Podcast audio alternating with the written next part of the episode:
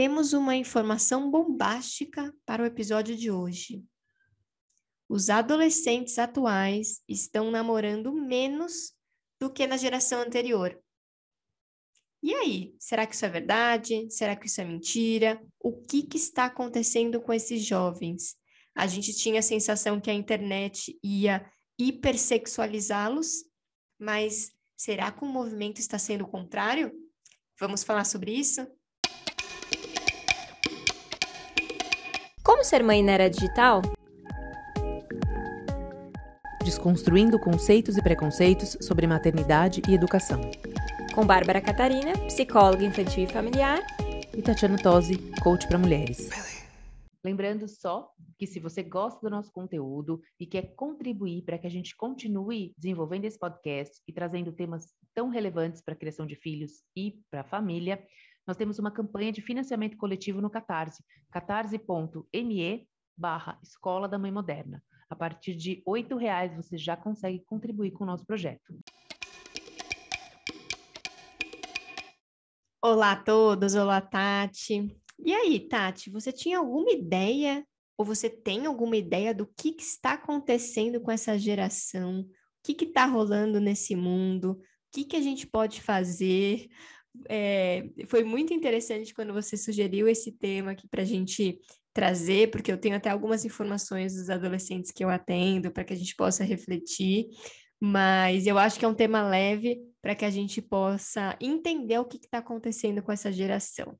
Mas antes de mais nada, quero saber a sua opinião. O que, que você está achando disso tudo? Então, menina do céu, para mim isso é uma loucura, adorei esse tema, porque eu tinha no meu no meu inconsciente, ou consciente, vamos imaginar, imaginário, vamos colocar assim.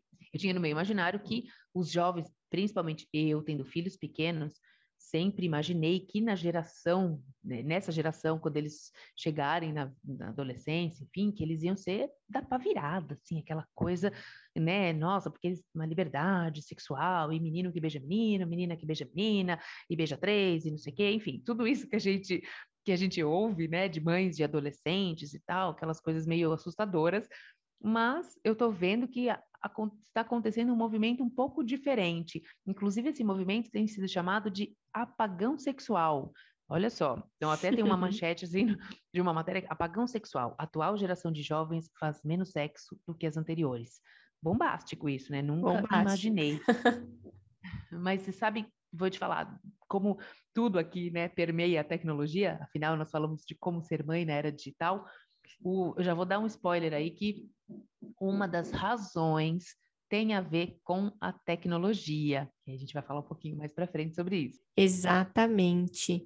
É, ou até eu acho que a gente pode refletir, porque o que, que acontece? Eu concordo que os, as crianças e os adolescentes, eles têm mais acesso às informações vídeos e tudo que rola nesse mundo em relação a namoro, sexualidade, sexo, eles têm mais informação, mas eles têm muito menos experiência prática. E não dá para gente. Não é que não dá, vai. Existem os namoros virtuais e tudo, mas não é, é diferente, né? Mas o que eu quero dizer é que para que a gente viva uma experiência, a gente precisa se relacionar presencialmente. E o que acontece é que os jovens se relacionam virtualmente. E aí, como ter essa experiência? Como de fato se relacionar? É muito interessante que eu vejo, né, conversando com os jovens, atendendo, ajudando eles a lidarem com essa dinâmica, eles se sentem extremamente inseguros eles não têm habilidades sociais importantes de convivência, eles têm vontade, não é que eles não têm, né? Acho que até um, um parênteses importante da gente dizer, não é que essa geração é, não tem vontade de se relacionar, mas eles têm a sensação de que eles não têm essa habilidade, que eles não sabem, eles têm vontade, mas eles não sabem fazer. Eles criam sempre um papel atrás do celular, atrás do computador, que eles não sustentam na vida real. Então, como eles juntarem o que eles são com o que eles gostariam de ser?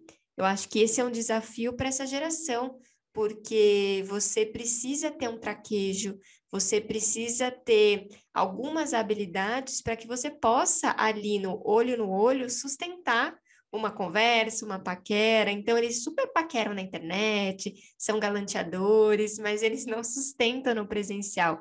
Então, esse é um tema muito frequente na terapia dos adolescentes. É, e a gente tem que considerar que a gente está falando em termos de comportamento e que ninguém esperava e ninguém podia imaginar que no meio disso tudo, na evolução né, do, da, na nossa geração aqui, do século XXI, ia acontecer uma pandemia. Então, a pandemia também, ela, ela entra, no nosso caso, né, na história das nossas vidas, quando a gente fala num aspecto mais sociológico e, de histórico, a gente vai, mais para frente, eles vão estudar isso nos livros de história, né? Ou livros não, porque eu nem sei se vai ter livro mais, mas nos conteúdos de história, é, porque até isso, né? Pode mudar, mas, é, de fato, a pandemia, ela mudou muita coisa em relação a isso, eu acho que houve, é, nesse sentido, houve um retrocesso, eu estava até refletindo sobre isso ontem à noite e divagando aqui, como eles dizem, brisando, né? divagando sobre a pandemia e todas essas mudanças. E, e, no fundo, só um parênteses aqui, ao mesmo tempo para nós, né, vivendo isso, é, um, é, é, muito triste viver uma pandemia, é um, aconteceram desastres e famílias que foram todas é, impactadas, mas também é um privilégio no sentido de ver as mudanças e a evolução que isso, o impacto que isso vai ter na sociedade. E a questão da pandemia é o isolamento social que só veio contribuir para esse comportamento que já estava sendo uh, detectado, né? Como você falou, entre os jovens, entre os adultos também, né? Claro, mas a gente está falando aqui de jovens, de ficar mais tempo conectado na internet do que presencialmente, agora com aula online, sem poder encontrar. Então, isso também, aqueles que já eram mais tímidos e gostavam disso, usaram, acho que abraçaram a causa.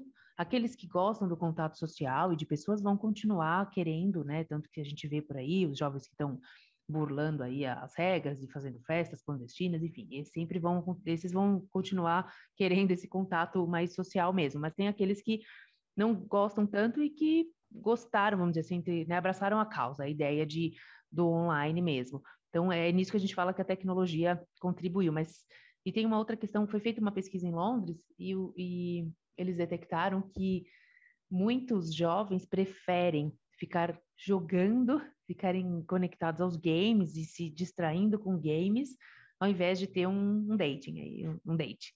É, ao, ao, invés de se encontrarem, enfim, e socializarem. Então, os jogos também têm uma, uma parcela de, é, não vou dizer culpa, né? Mas vou colocar uma parcela de contribuição para esse, esse fenômeno aí que, tem, que a gente tem visto. É, acho que tem a ver com muitos fatores, né, Tati? Acho que esse que você trouxe, ele é muito importante, porque uh, a gente fica numa zona de conforto, né? A gente está ali num lugar onde a gente não se expõe. É, todo mundo aí tem uma história de coração partido e na adolescência que sofreu e que queria se relacionar, ou teve um namoro, teve um, enfim. É, e esses jovens, eles têm menos experiências nesse aspecto, então, por um lado, eles sofrem menos, porque eles não têm essas experiências de desilusões amorosas, né? É tudo muito platônico, é tudo muito teórico, é tudo muito é, interno. Então, a gente precisa entender que tem sempre os prós e os contras, mas a gente precisa entender que o ser humano ele é um ser social. E a gente precisa incentivar esses jovens a se relacionarem, não no sentido de, não, a gente tem que fazer os jovens namorarem e, e fazerem sexo, não, é isso. Se relacionarem no sentido de terem pessoas para conversar, se conectar, olho no olho, dar risada. É, a gente precisa equilibrar é, essa questão de se relacionar através dos eletrônicos e se relacionar presencialmente. É outro tipo de conversa, são outras habilidades e a gente precisa entender. É muito interessante que agora, né, a gente está retomando as aulas aí do, do segundo semestre e eu tenho percebido muitos adolescentes que não querem voltar. A escola liberou a volta é, e eles não querem, eles querem continuar no online.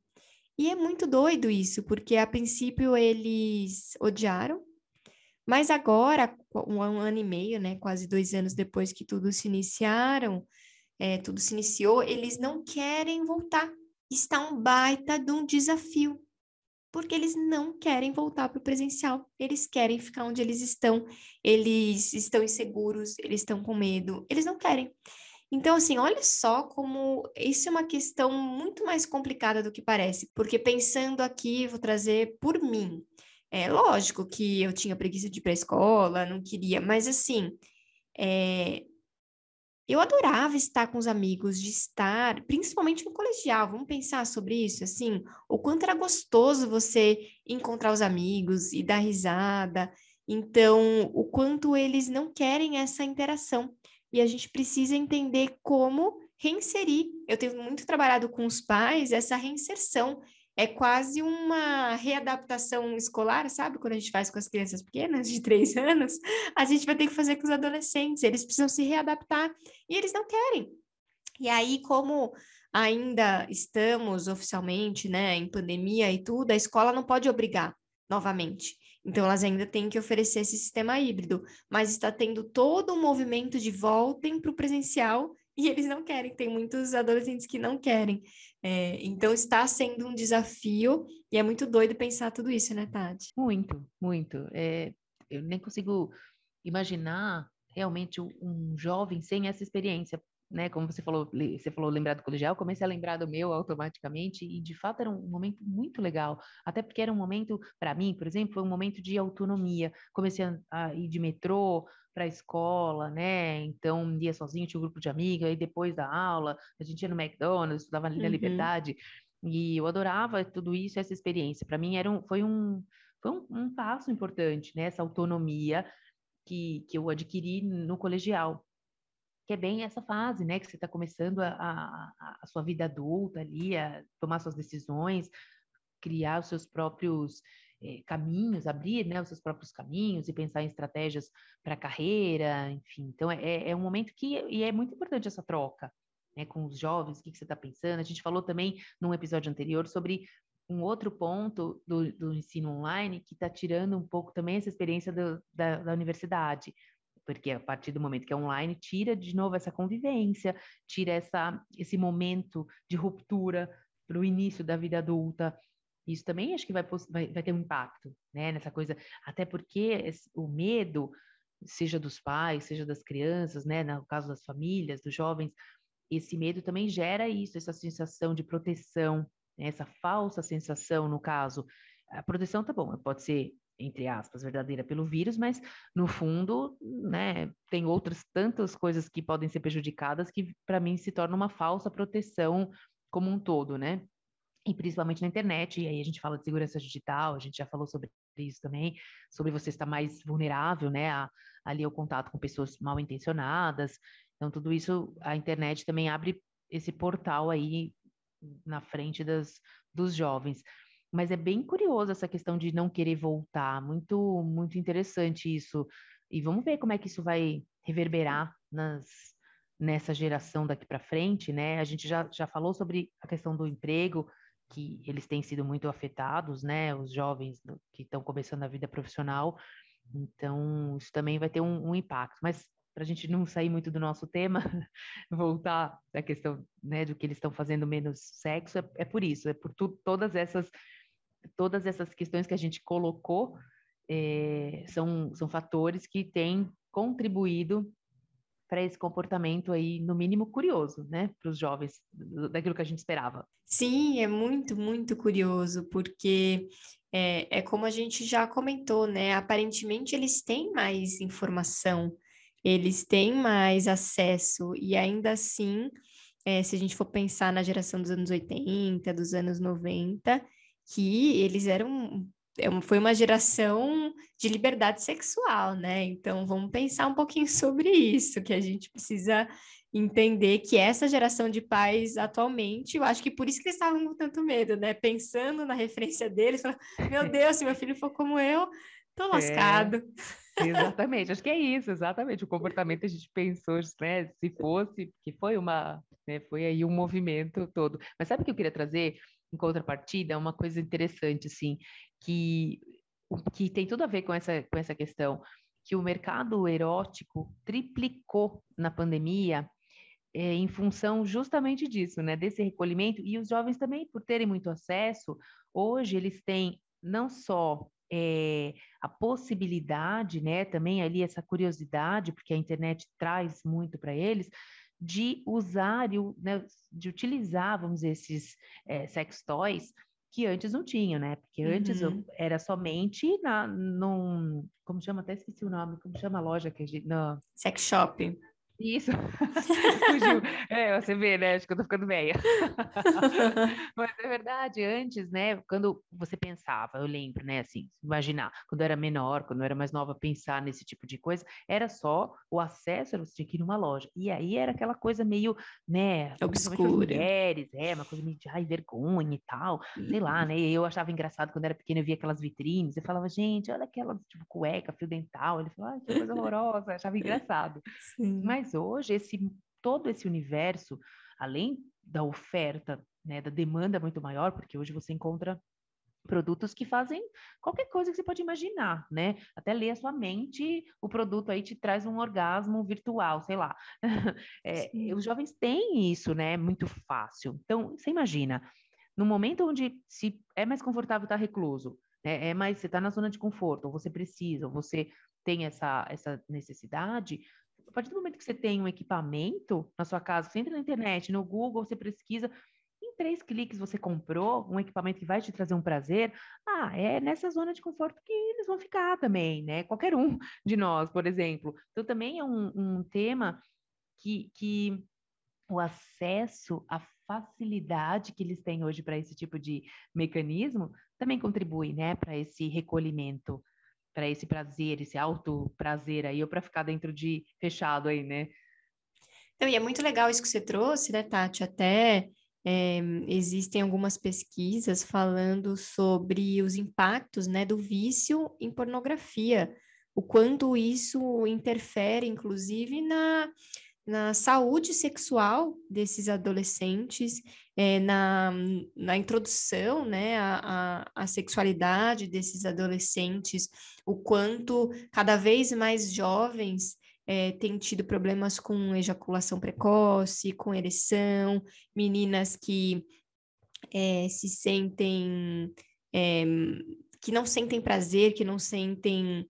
têm dificuldade em, em se expor, porque é, a gente sabe que o mercado da pornografia ele é um mercado que ele traz é, informações muito complicadas para esses jovens, muitas vezes deturpado da realidade, então que precisa ter um desempenho ali sexual que a gente sabe que não é real e existem muitas dúvidas e inseguranças. Então a gente precisa entender que esse consumo ele é muito delicado e tem gerado distúrbios sexuais cada vez mais jovem, né?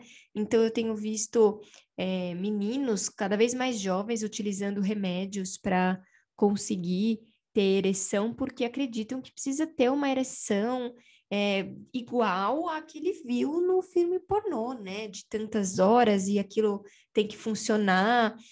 Olha, é complicado. Se a gente for abrir esse parênteses aí, a coisa é muito delicada. E eu tenho percebido, até estava olhando aqui no próprio Google, sobre o que os adolescentes pesquisam, né? É bem interessante que dá para a gente observar essas, é, essas informações, né? Quais são as pesquisas do momento.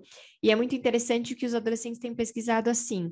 É, como namorar na adolescência? Ou é normal não namorar na adolescência?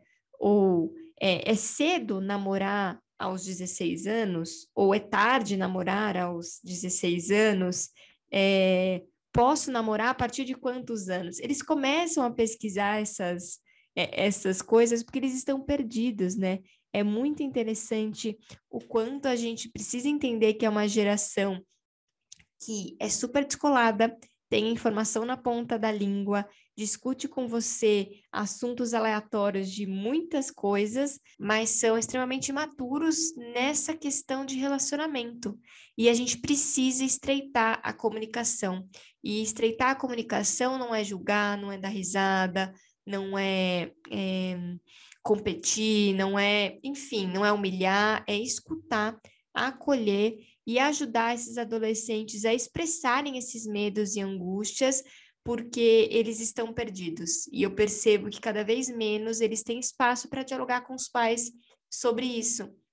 Percebendo ali, né, trabalhando com esses adolescentes como psicóloga infanto-juvenil, eu percebo que é um assunto que eles morrem de medo de conversar, inclusive com os amigos, tá?